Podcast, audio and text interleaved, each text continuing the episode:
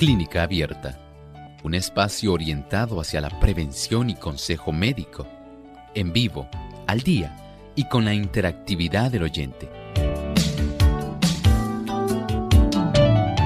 Clínica Abierta, poniendo al doctor a su alcance para un diálogo claro y honesto, porque nos importa su bienestar y salud.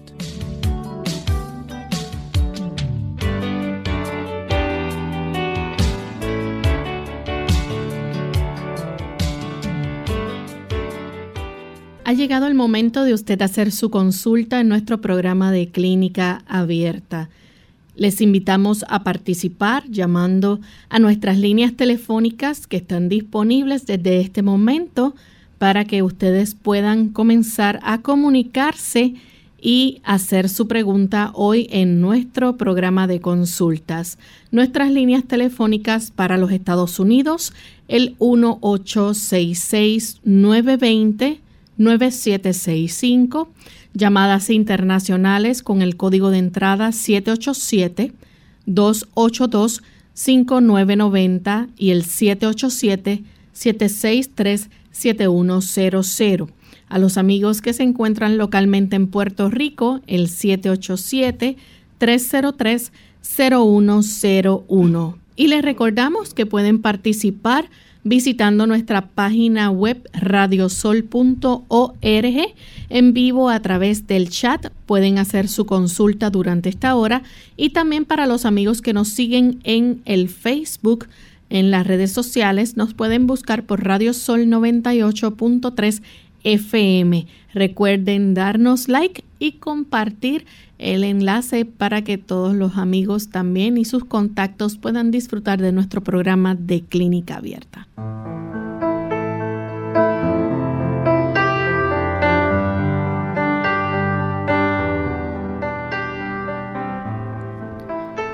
Y nos sentimos muy contentos en esta hora de poder compartir con ustedes amigos en este espacio de salud como todos los días tenemos la oportunidad de llevarles a ustedes esta edición del programa de clínica abierta de preguntas donde usted puede hacer su consulta. Así que desde ya pueden comenzar a comunicarse para hacer las preguntas.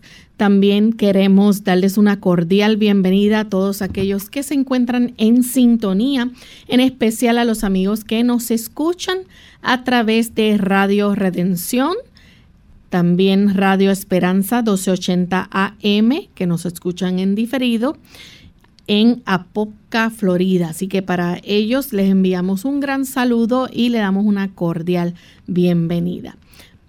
Bien, tenemos ya con nosotros también al doctor Elmo Rodríguez. ¿Cómo está en el día de hoy, doctor? Muy bien, gracias a Dios, Lorraine. Muy agradecido al Señor porque aquí estamos en esta reunión con tan buenos amigos y esperamos que en esta edición ellos también puedan interactuar con nosotros. Así es. Y también queremos entonces, antes de comenzar, compartir con ustedes el pensamiento saludable. Además de cuidar tu salud física, cuidamos tu salud mental. Este es el pensamiento saludable en clínica abierta.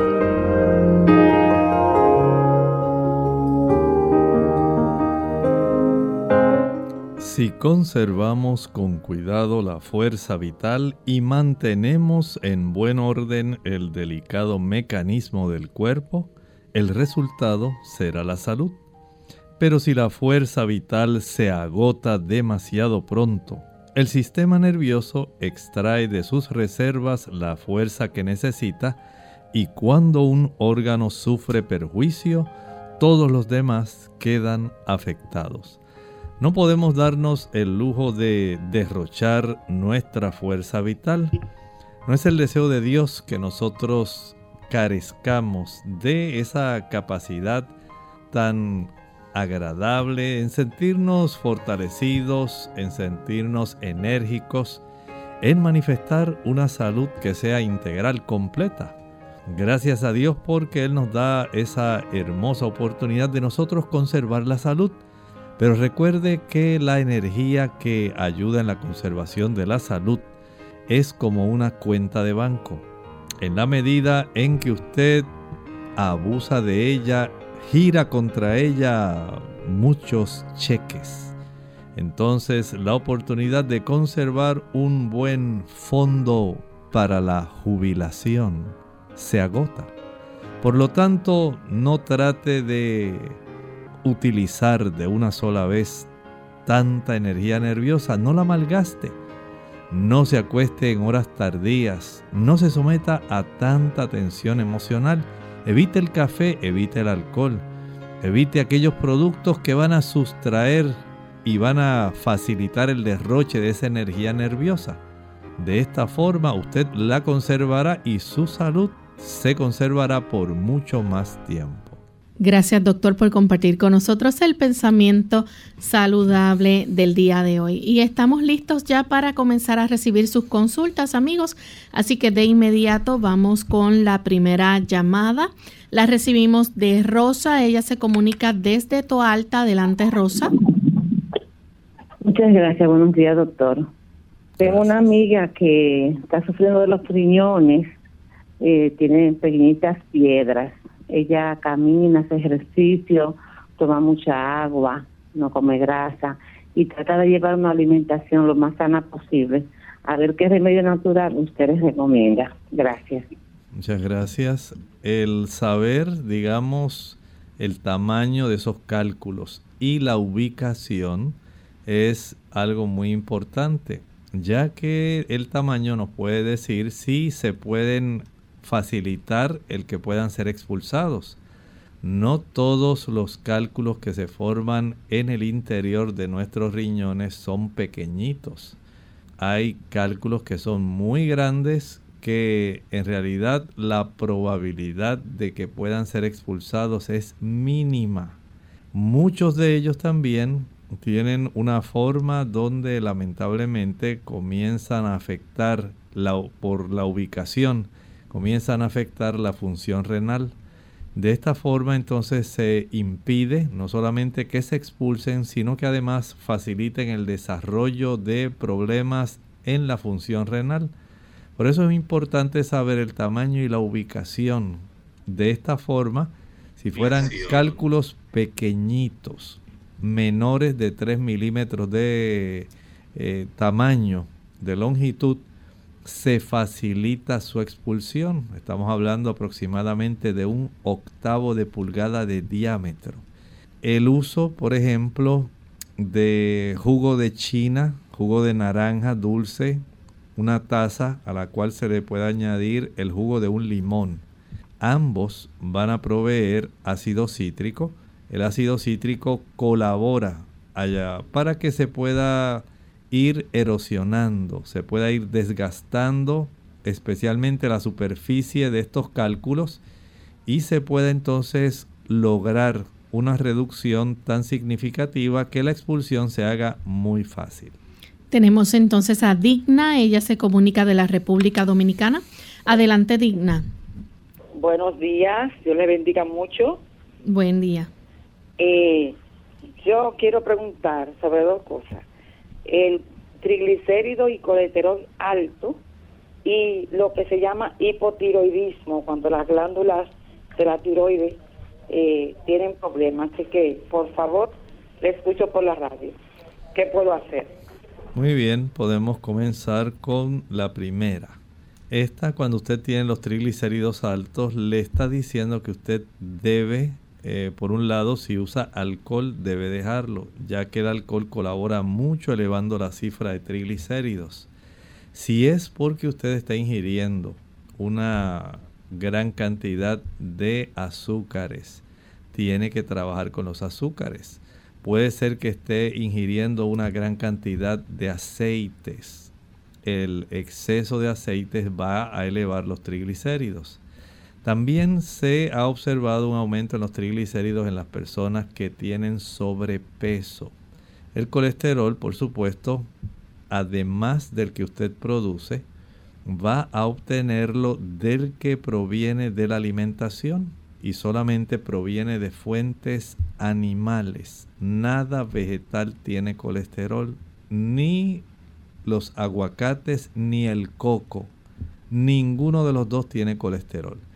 Pero sí viene de la leche, la mantequilla, el queso, los huevos y la carne. Ahí sí hay colesterol, aunque sean pescados. Ahí hay colesterol también.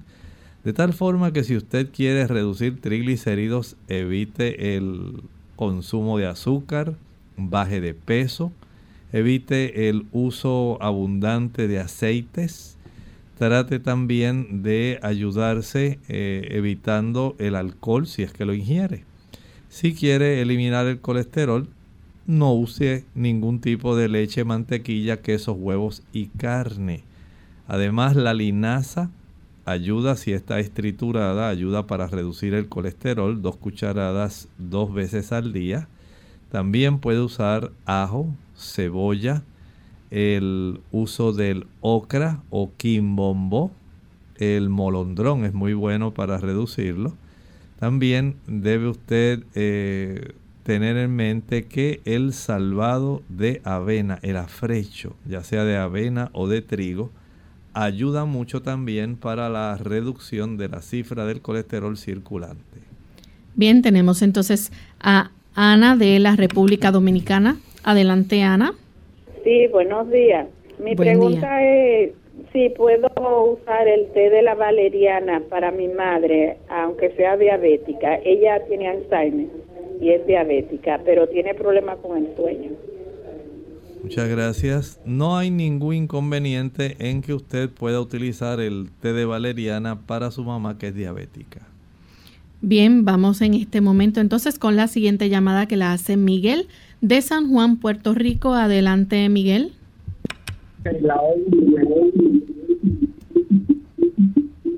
Miguel, ¿puede bajar el volumen de su radio, por favor? Eh, Adelante. Quiero doctor, primeramente, darle un saludo de bendiciones. Yo soy de la iglesia de la Palmera y lo conozco bien personalmente. Y yo quiero decirle al doctor que mi cuerpo eh, expulsa como un olor muy fuerte, igual eh, mi materia fecal. ¿Qué puedo hacer para eso? Muchas gracias, Miguel. Bueno, el consejo va en la dirección en que usted pueda aumentar el consumo de hojas verdes. Puede utilizar la arúgula, las espinacas, también el kale, puede utilizar la lechuga romana, la lechuga del país. Mientras mayor sea la cantidad de algún tipo de hojas verdes que usted pueda consumir, esto le va a dar la oportunidad en que su cuerpo pueda tener una mayor cantidad de clorofila que se constituye en un desodorante interno, ya que facilita que la microbiota intestinal cambie la fermentación que produce especialmente el, consumir productos animales y azúcar facilita entonces que haya un desbalance de esa microbiota, aumentando la cantidad de bacterias que fermentan y que van a facilitar el desarrollo de estos problemas que producen tantos cambios en el olor corporal. Por lo tanto, aumenta el consumo de ensaladas, de hortalizas, de hojas verdes y usted notará una diferencia. Vamos en este momento a nuestra primera pausa y cuando regresemos continuaremos entonces recibiendo más de sus consultas. Ya volvemos.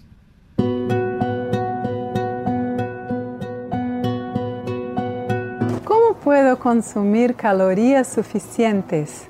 La orientación para una alimentación saludable requiere un abordaje amplio que incluya elecciones alimentarias. ¿Y cómo podemos hacer eso pensando en elecciones alimentarias? Prefiriendo una alimentación basada en alimentos de origen vegetal, aumentando el consumo de legumbres, verduras y consumiendo dos porciones de fruta al día.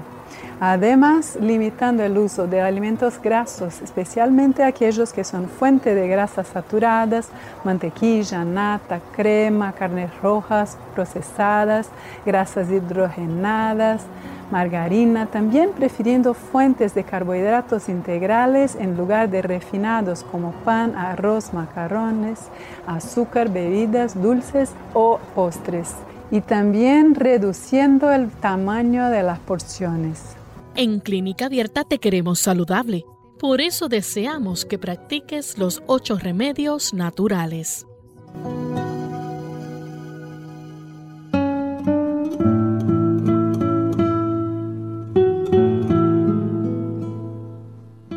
A todos los hombres les gusta creer que pueden hacer las cosas solos. Pero un hombre de verdad sabe que no hay nada como el apoyo, el estímulo y un equipo.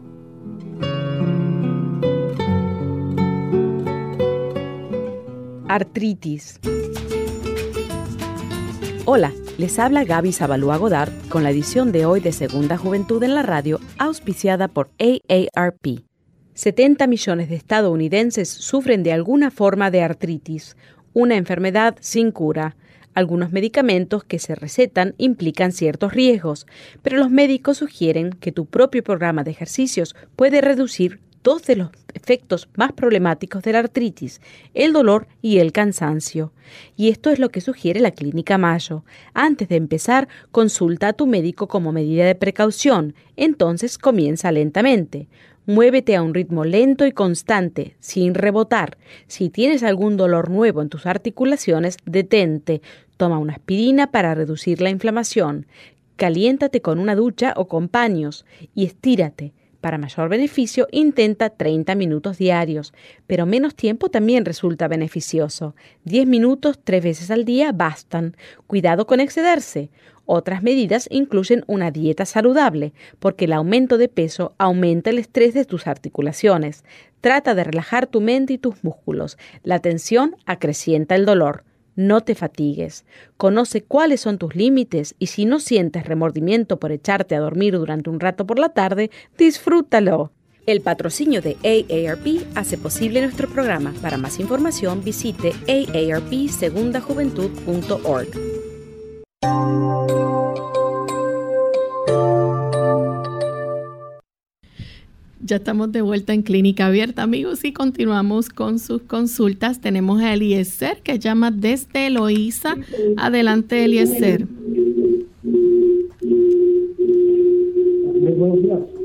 ¿Puede bajar el volumen de su radio, Eliezer? Sí. Gracias. Eh, que si no le bendiga a todos en una forma especial. La pregunta es la siguiente.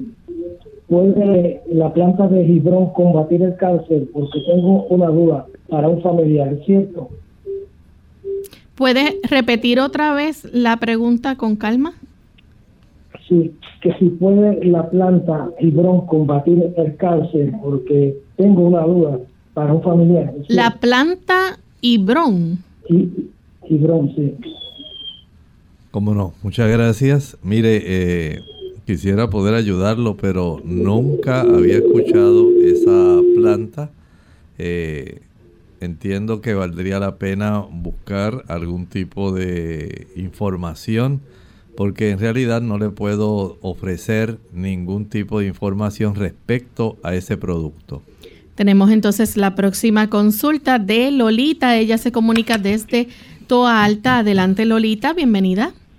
Sí, buenos días. Buen día. Eh, es para una persona que tiene eh, psoriasis y lleva una buena alimentación, todo bien estricto, pero sin embargo necesitaría algo para que le pudiera ayudar para que no siguiera este aumentando este problema, ya que han dicho que eso no tiene remedio, pero por lo menos algo que le pudiera ayudar para que no pues, no se empeorara. Gracias. gracias a usted. Esta situación, tal como hemos mencionado, tiene mucha relación con su sistema nervioso. Si la persona es una persona que enfrenta mucho estrés diariamente, si esta persona no duerme bien, digamos, son personas que se acuestan a dormir a eso de las 11, 12 de la noche, si tiene muchas situaciones de ansiedad, ese tipo de ambiente en el sistema nervioso va a imponer un impuesto. Ese impuesto lo va a estar enfrentando el sistema inmunológico, pero lo hace en algunas personas, que este puede ser el caso de él, lo hace afectando la piel, especialmente esas áreas que tienen que ver con zonas articulares, aunque la psoriasis también se puede desarrollar en abdomen, en las zonas interdigitales, en la zona de los nudillos. Hay diversas áreas, pero es más bien una respuesta a eh, generalmente situaciones sumamente deteriorantes del sistema nervioso que afectan al sistema inmunológico, desencadenando esto. Y usted dirá, pero doctor, ¿qué voy a hacer? Bueno, en primer lugar, trate, número uno, de utilizar aquellos factores que ayudarán para disipar esas tensiones, esa ansiedad, ese estrés. Ejercicio todos los días, una hora especialmente al sol. Si esta persona se ejercitara todos los días al sol y al mediodía, escuche con atención, pudiera sentarse exponiendo su área de psoriasis a la luz del sol, esto acelera el que él pueda tener una recuperación, ya que hay una íntima relación entre la vitamina D la longitud de los rayos del sol para poder lograr que esto vaya comenzando a tener una manifestación de mejoría. No estoy diciendo necesariamente que camine al mediodía. Puede caminar en la mañana o en la tarde que haya sol, pero al mediodía puede sentarse en algún, algún lugar que haga sombra pero puede exponer, si es las rodillas, puede exponer esas rodillas al sol. Si son las manos, puede exponerlas al sol. Hágalo por lo menos unos 20 minutos, la zona afectada. Esto es mucha, de mucha utilidad. También puede verificar la cifra de su vitamina D. Esto es bien importante en esos casos. Y en la noche, procure que se acueste a dormir a las 8 y 30 de la noche. Mientras más temprano se acueste a dormir, mucho mejor tenemos ese beneficio. Tenemos entonces a Janet de la República Dominicana. Adelante, Janet, con la pregunta. Bienvenida. Sí, buen día, bendiciones. Sí, yo tengo problemas con la cabeza. Cada cierto tiempo me da un fuerte dolor de cabeza fui al otorrino, fui al, al, al, al, otorrino, fui al dentista y al neuro de la cabeza. Y casi no me encuentran nada, cositas pequeñas, leves, pero no para el dolor de cabeza que me da cada cierto tiempo. Entonces la doctora me recetó, la última doctora que yo fui, me recetó algo para subir de oxígeno al cerebro. Eh, pero también le voy a hacer un hincapié en que cuando yo eh, cojo como aire o tomo agua fría y la boca como que se me, se me irrita, como que se me pone empollada, empollada, pero no se me empolla, siento yo que me empolla. A ver si el doctor me puede ayudar porque tengo ya tres años con este problema que me da cada cierto tiempo. Eh, que Dios le bendiga y le escucho por la radio. Gracias. Bueno, trabajamos primero con el asunto del dolor de cabeza. Y en este aspecto pudiera usted tener alguna causa que debe indagar. Verifique los medicamentos que consume. Hay medicamentos que pueden facilitar la producción de cefalea, los dolores de cabeza. Hay también eh, situaciones donde la persona por estar deshidratada, no tener suficiente cantidad de agua, no ingerir suficiente cantidad de agua, puede facilitar también el desarrollo de dolor de cabeza. En otras personas, las sustancias como el vino y el queso, ambos, pueden desencadenar dolor de cabeza. En otras personas, el padecer de estreñimiento son situaciones que pueden también desencadenar dolor de cabeza. hay dolor de cabeza que tiene que ver más bien con contracturas musculares del músculo del cuero cabelludo. Tiene también eh, una influencia las contracturas musculares en los músculos trapecios que vienen desde nuestros hombros hacia la cabeza. Hay también situaciones como las neuralgias que pudieran estar afectando el desarrollo de dolor de cabeza. Hay también el uso del glutamato monosódico. Es una sustancia que puede causar bastante dolor de cabeza. Vea que hay una diversidad de factores que pueden estar facilitando el desarrollo de este tipo de situación.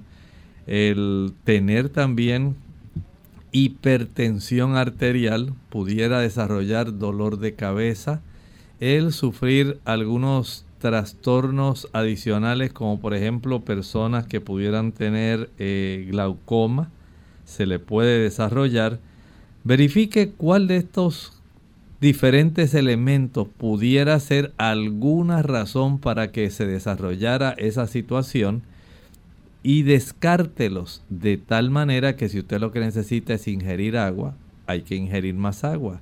Si lo que necesita es descartar el uso del café, el uso del chocolate que facilitan el desarrollo de dolor de cabeza, el uso de las sodas que también lo facilitan, evítelo. Si tiene que dejar el queso, evítelo.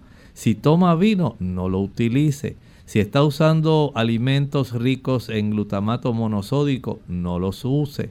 Vea que es asunto de comenzar a descartar posibles causas y mientras tanto, sumerja ambos pies en el agua más caliente que usted pueda tolerar hasta la profundidad del tobillo al mismo tiempo que se aplica una bolsa de hielos en la cabeza.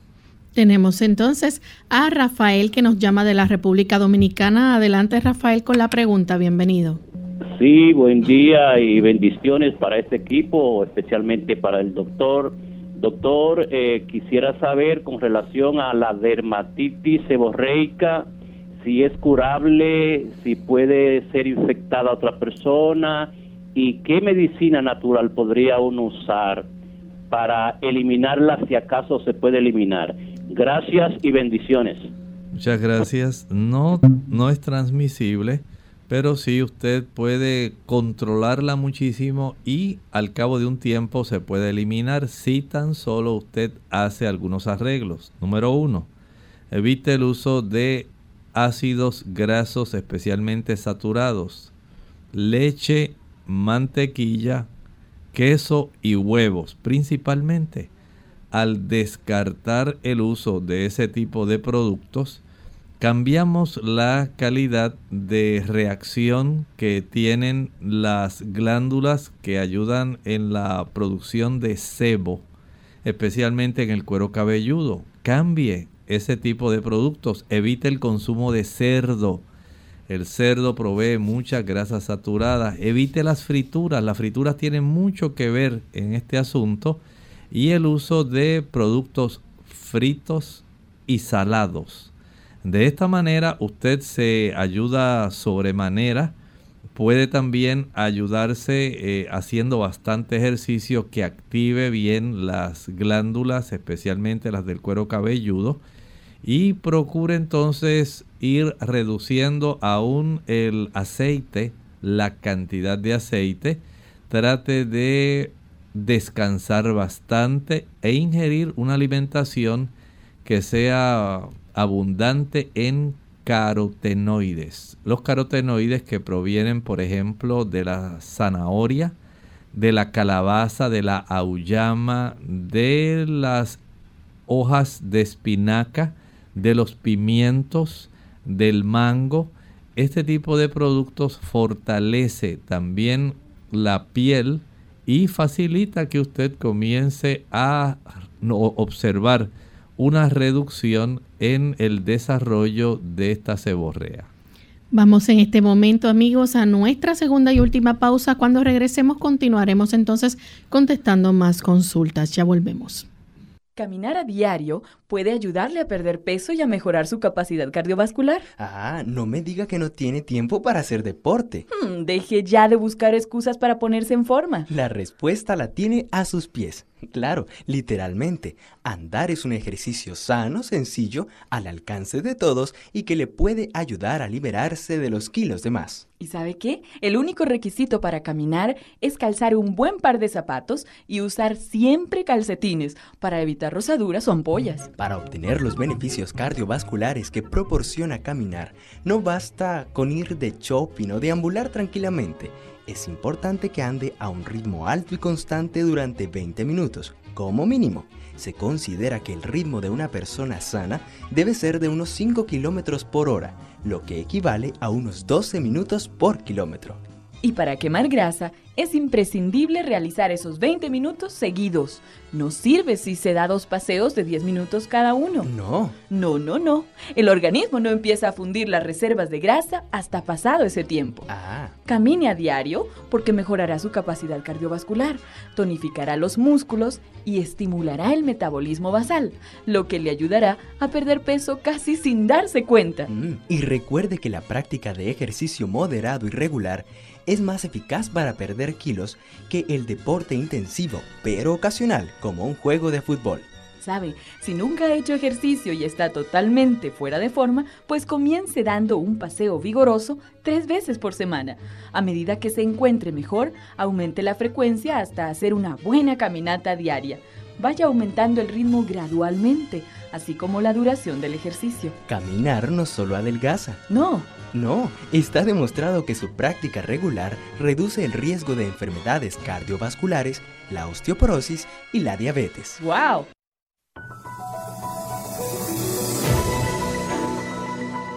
El cáncer de garganta es un término general que se aplica al cáncer que se desarrolla en la garganta, cáncer farígeo o en la laringe, cáncer laríngeo. Si bien la mayoría de los tipos de cáncer de garganta involucran los mismos tipos de células, se usan términos específicos para diferenciar la parte de la garganta donde se originó el cáncer. El cáncer nasofaringeo comienza en la parte de la garganta que se encuentra justo detrás de la nariz. El cáncer orofaringeo comienza en la parte de la garganta que se encuentra justo detrás de la boca, que incluye las amígdalas. El cáncer hipofaringeo comienza en la parte inferior de la garganta que se encuentra arriba del esófago y la tráquea. El cáncer glótico comienza en las cuerdas vocales. El cáncer supraglótico comienza en la parte superior de la laringe e incluye cáncer que afecta la epiglotis, que es la parte del cartílago que impide que los alimentos vayan hacia la tráquea. Y el cáncer subglótico comienza en la parte inferior de la laringe por debajo de las cuerdas vocales. Entre los signos y síntomas del cáncer de garganta se pueden incluir los siguientes. Tos, cambios en la voz como ronquera o no hablar con claridad, dificultad para tragar, dolor de oído, una protuberancia o llaga que no cicatriza, dolor de garganta y pérdida de peso.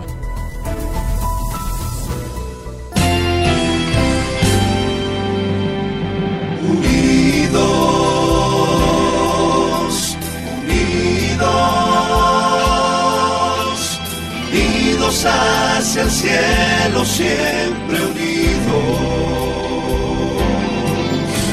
unidos, unidos en la testificación de la verdad, en la testificación de la verdad.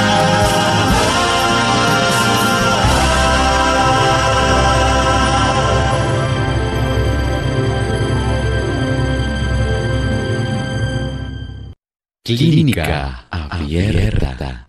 Ya regresamos a Clínica Abierta, amigos, y continuamos contestando sus consultas. Tenemos entonces una consulta a través del chat. Dice que últimamente está padeciendo de crisis de ansiedad. Estuvo en el hospital, le dieron medicamentos para relajar, aún sigue teniendo episodios que son terribles para él o ella y su familia. Le gustaría que le recomiende algo natural, no quiere tomar fármacos, mucho menos ver a un psicólogo, al menos que sea adventista, está orando a Dios y tiene su confianza en Él. Eh, dice, sabemos que Dios habla por medio de las personas, quizás, quizás Dios me hable a través de ustedes.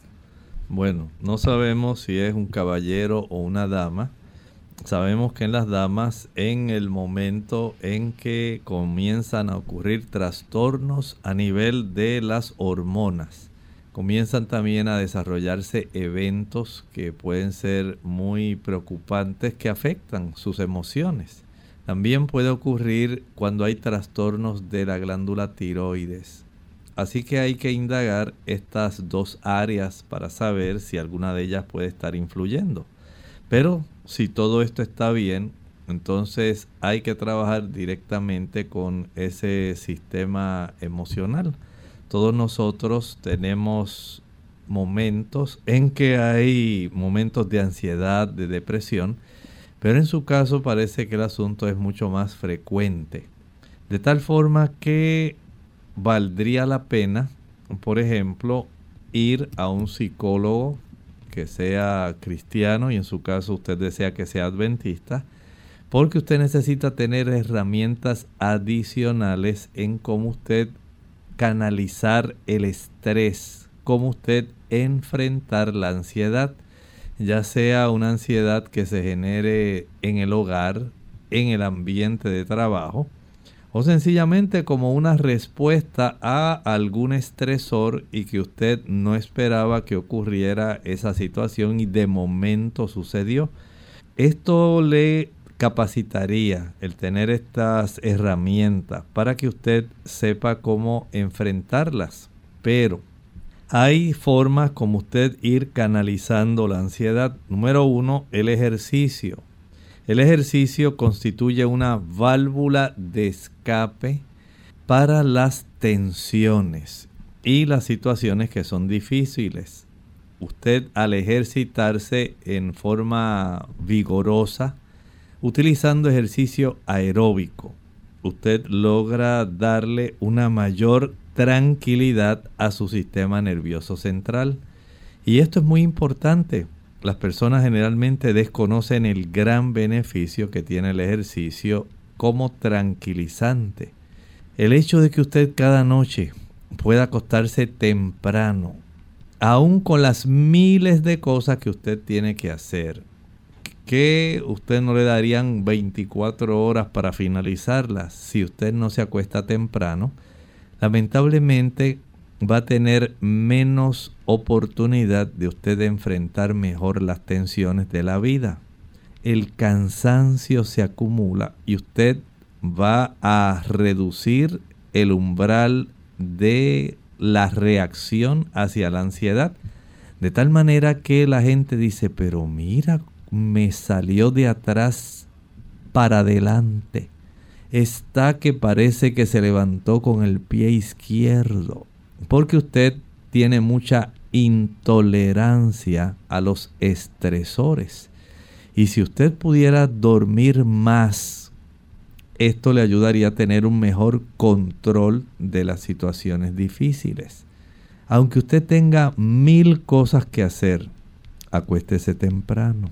Aunque madrugue y se levante a las tres y media, a las 4 de la mañana, es preferible que usted pueda descansar suficiente porque el cuerpo, si no hay descanso, no va a tener forma de reparar. No hay un producto natural mágico que pueda lograr eh, ayudarle en el momento en que usted tiene que enfrentar una situación difícil.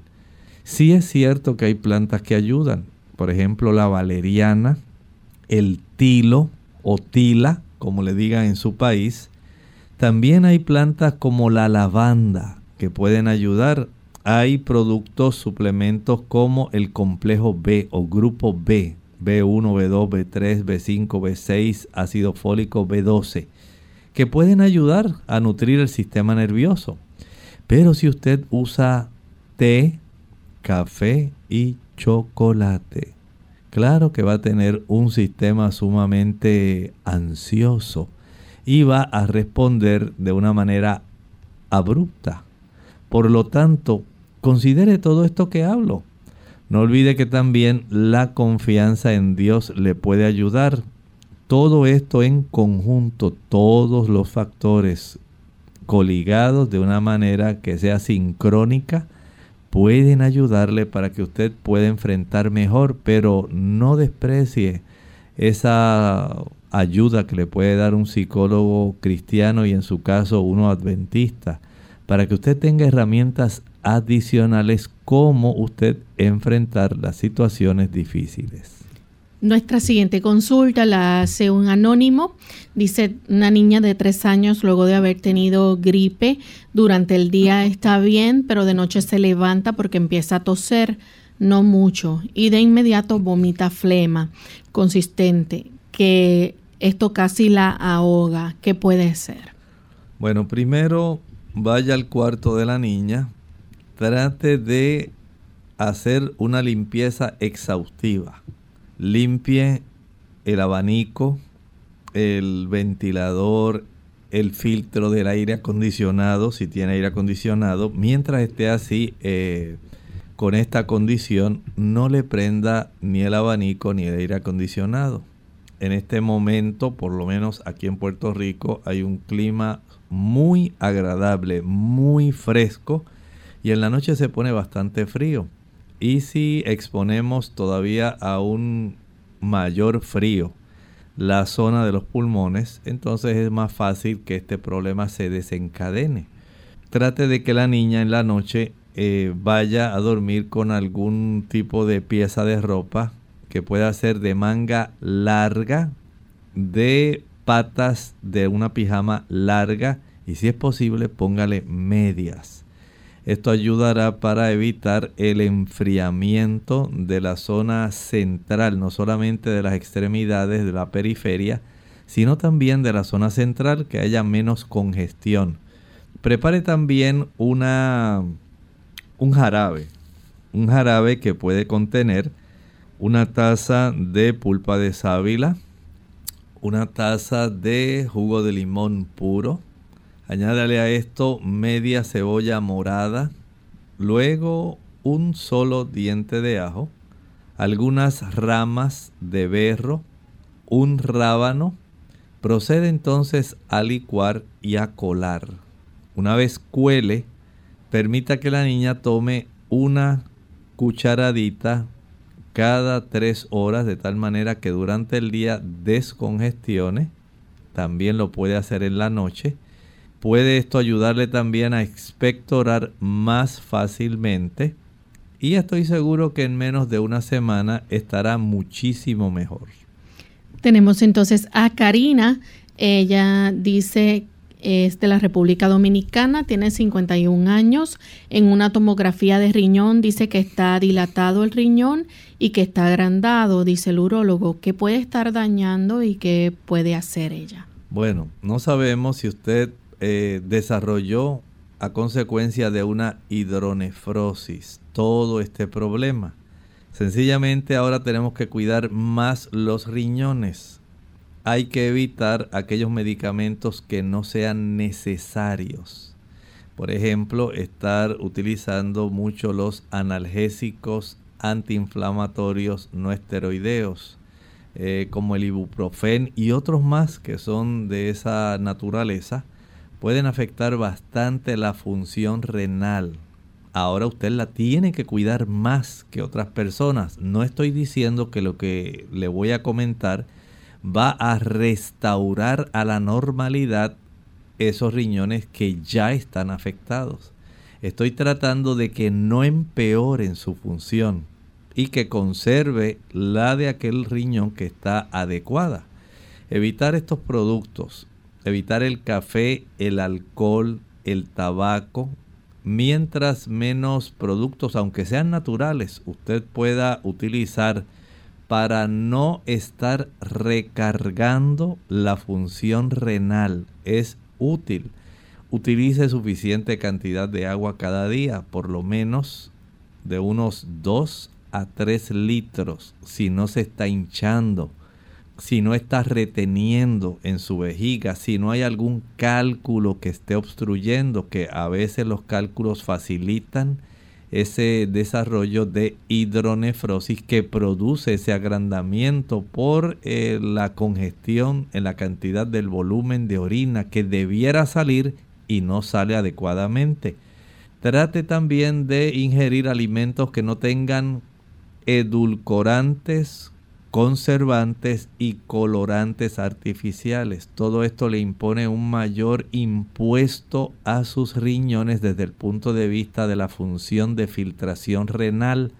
Trate también de ingerir los alimentos de la forma más simple, menos cantidad de sal, menos azúcar, menos cantidad si puede evitarlas de chile, cayenne, pique, ají picante, canelas, clavos, nuez moscada, pimienta, glutamato monosódico, cubitos de caldo y de pollo con diferentes sabores, el uso del vinagre que daña muchísimo los órganos, no lo utilicen, es dañino. De esta manera, usted le brinda una buena oportunidad para que las partes funcionantes de sus riñones se conserven y usted conserve la mejor función renal. Tenemos la siguiente consulta, la hace un anónimo de la República Dominicana. Le diagnosticaron una bacteria en la uña mayor de un pie, Staphylococcus Warneri negativo, dice. No tiene fiebre ni ningún síntoma, solo la uña afectada y con filamentos. Le indicaron ciprofloxacina de 500 miligramos por 10 días para tratar la bacteria primero. ¿Existe algo natural para eliminar esta bacteria o si tiene que tomar este antibiótico? Si es así, ¿qué cuidados entonces debe tener al tomar el medicamento? No sufre de ninguna enfermedad ni toma otros medicamentos tiene 42 años, no come carne ni nada de lácteos ni dulces. Bueno, puede hacer esta prueba. Sumerja ese pie en agua bien caliente que no la vaya a quemar y añádale una cucharada de vinagre blanco. Sumerge el pie durante unos 10 o 12 minutos. Al finalizar seque con una pistola de secado de cabello y después aplique el aceite de melaleuca. Por supuesto, esto tiene que practicarlo por lo menos durante unos 5 o 6 meses. No es asunto fácil trabajar con infecciones en las uñas, sean micóticas o bacterianas. Si usted no está dispuesta a hacer el tratamiento por ese lapso de tiempo, o sencillamente ya usted dice, no voy a continuar, eh, ya me cansé de esto, no quiero ver esa uña fea porque quiero lucir mis sandalias y tantas cosas que a veces pasan por el pensamiento. Entonces tendrá que utilizar el producto que estaba ahí usted, eh, que le había sido recetado para que pueda tener mejoría. Tenemos entonces la próxima consulta. La hace Alba Iris Ramírez. Es una dama de 31, años de la República Dominicana. Tiene espuelón calcaño en los pies, en los dos. Le duelen mucho, le dieron terapia y sigue igual. Le tiene miedo a la cirugía. Pesa 180, mide 5.3 y dice si usted cree que si rebajo mi alivio, ¿qué me recomienda? Entiendo que sí, que debe tener mucho alivio porque su peso es excesivo para su estatura. Usted aproximadamente debiera estar en este momento cerca de 120 a 125 libras. Piense de 120 a 125 a casi 180. Estamos hablando de cerca de unas 60 libras de diferencia. Esto es lo que está siendo distribuido para que su cuerpo pueda conservar el equilibrio y usted pueda caminar y pueda hacer sus cosas. Lamentablemente ese exceso de peso está haciendo que su cuerpo reaccione con procesos inflamatorios en las áreas donde se distribuye el peso, en nuestros pies particularmente los talones. Baje peso primero. En lo que va bajando peso, sumerja sus pies en agua bien caliente.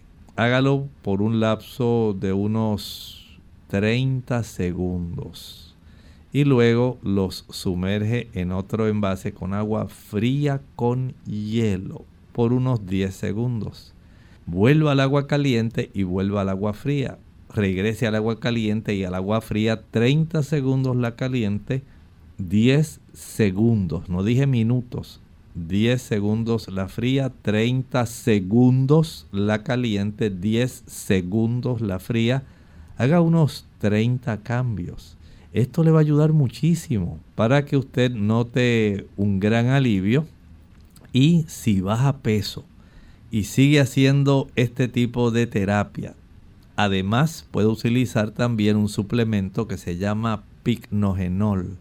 Este suplemento puede ayudarle en ese proceso de bajar esa malformación que ha desarrollado si usted baja peso, de tal forma que adelante y mucho éxito. Bien, tenemos entonces a Rosy Díaz, dice, por favor dígame cómo se mejora la sordera súbita. Primero vaya al médico para que él revise el conducto auditivo externo. Muchas personas tienen este problema sencillamente porque hay una obstrucción de la cantidad de cerumen que está tapando, impidiendo que usted pueda recibir las ondas de sonido a través de ese conducto auditivo porque lo tiene obstruido completamente con cerumen, ya a veces hasta impactado, endurecido. Esto debe ser entonces bien limpiado. Si no fuera esa la causa, entonces hay que acudir al médico especialista, al otorrino laringólogo, para tratar de determinar si es que ha sufrido algún tipo de inflamación del nervio eh, auditivo o si hubiera algún tipo de fármaco que le esté afectando. Esto es muy importante, hágalo ahora a tiempo para poder ayudarse. Bien, tenemos entonces a Cecilia Sufront. Ella dice quiero preguntar si hay algún remedio para la hernia hiatal. Bueno, si esta hernia es pequeña, si no eh, queda básicamente produciéndole un dolor muy fuerte, este tipo de hernia que se desarrolla cuando parte del estómago entra por el anillo donde se encuentra la válvula del cardias en la zona del diafragma, el músculo que divide el tórax del abdomen. Si este problema eh, al comprimir esa válvula, el cardias, le produce mucho dolor, mucha molestia, eh, una acidez increíble y usted sabe que las cosas no van bien, entonces habrá que recurrir a un proceso quirúrgico. Pero, escuche con atención, si usted baja peso, eso ayuda muchísimo para evitar el proceso de la herniación. Si además de bajar peso adopta la costumbre de salir a caminar después del desayuno, hace lo mismo nuevamente después del almuerzo y vuelve a repetirlo después de la cena. Esto le da la oportunidad para que el movimiento intestinal pueda ser, eh, incluyendo el movimiento gástrico y duodenal, pueda ser de tal calidad que usted logre una menor compresión del abdomen hacia el tórax. De esta forma usted va a tener el beneficio de reducir muchísimo este problema tan solo si comienza a caminar. No se tampoco no se sobrellene al alimentarse, no coma en exceso. Si a usted le gusta consumir un rico plato, no se sirva doble. A veces ese poquito más puede hacer la diferencia en facilitar el que esto se agrave, que empeore y que usted luego esté sufriendo por el dolor y la molestia en la zona epigástrica, en la zona de la boca del estómago. Sea sabia, hay cosas que usted puede hacer. Mientras tanto, vaya preparando el agua de papa, dos tazas de agua en la licuadora con una papa cruda. Proceda a licuar y a colar. De este tipo de agua va a ingerir media taza media hora antes de cada comida y media taza al acostarse durante un lapso de seis semanas. Esto por lo menos alivia el problema de la irritación que puede causar el reflujo, eh, causando esofagitis y a la misma vez le alivia también la acidez gástrica. Pero haga esa prueba, camine, no se acueste acabando de comer nunca. Coma temprano, antes de las 6 de la tarde y se evitará este problema. Bien amigos, ya hemos llegado al final de nuestro programa. Agradecemos a todos por las consultas, aquellos que participaron escribiendo y llamando. Esperamos que los que no tuvieron la oportunidad de entrar hoy en el programa, mañana brindaremos nuevamente esa oportunidad y esperamos que puedan así comunicarse y realizar sus preguntas. Ya para finalizar esta edición del día de hoy, dejamos con ustedes entonces este pensamiento bíblico para meditar. El libro de Apocalipsis en el capítulo 7 y el versículo 2 nos dice ahí, vi también a otro ángel que subía de donde sale el sol y tenía el sello del Dios vivo y clamó a gran voz a los cuatro ángeles a quienes se les había dado el poder de hacer daño a la tierra y al mar. ¿Recuerdan? Hablamos de que habían cuatro ángeles deteniendo los cuatro vientos del cielo.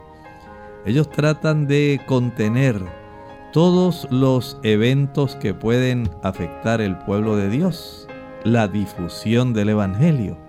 Ellos tratan de contener como ocurre y sabemos que está ocurriendo este tipo de guerras y situaciones que pueden afectar el que el conocimiento de Dios en el tiempo en que se está efectuando un juicio previo a la segunda venida de Cristo, de que las personas puedan conocer cómo prepararse para contestar la pregunta del último versículo del capítulo 6.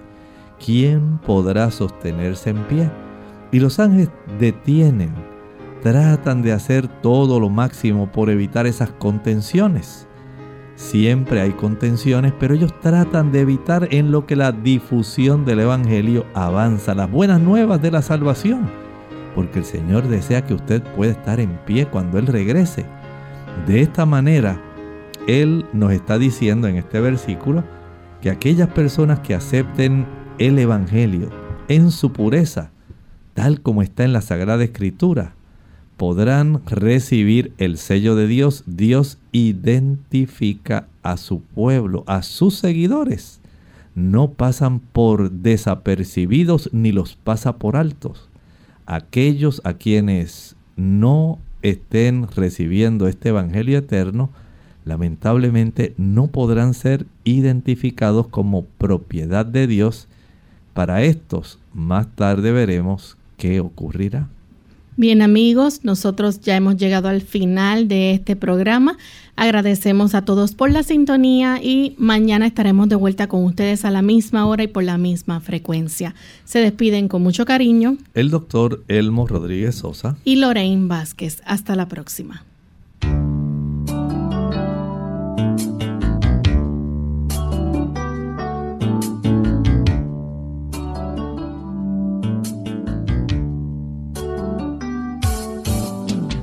Abierta.